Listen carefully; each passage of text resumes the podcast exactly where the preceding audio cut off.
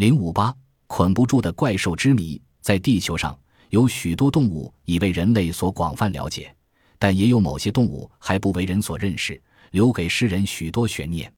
在马来西亚有个叫科莫多的火山岛，那里气候炎热，密林丛生，人们对岛上的一切几乎一无所知。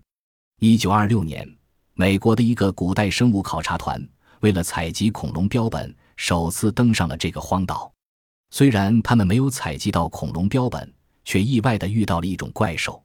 那是在登上岛上的第十天，考察团团长在早餐之后从宿营的帐篷里出来，忽然听到远处火山山坡上的灌木丛中发出一种奇怪的摩擦声和石块滚动的响声。他立刻警觉起来，端起猎枪向那个山坡上走去，想看个究竟。当他越过尖锐的火山岩块，壮着胆子走进那片灌木丛时，一个面目丑陋的怪物出现在他的眼前。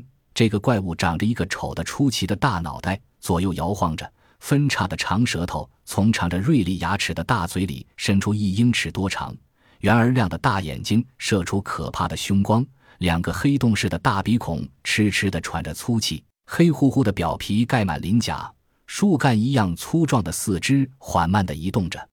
团长连忙屏住气息，悄悄地躲藏起来，毫无声息地撤回了营地。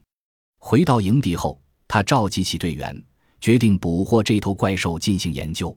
他们在距离丛林不大远的地方挖了个大馅饼，放上野猪肉，然后在远离陷阱的地方搭了个掩蔽棚。第二天凌晨，太阳刚刚冒出山峦，那头怪兽果然出现了。当他见到野猪肉时，伸头就咬。立刻被考察人员设计好的绳索套住了。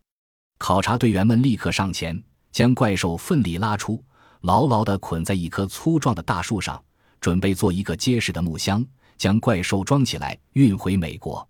可是到了第二天，当考察人员来到树下时，却不见了怪兽，树下只留下几段捆绑怪物的绳索。从此以后，怪兽再也没有出现。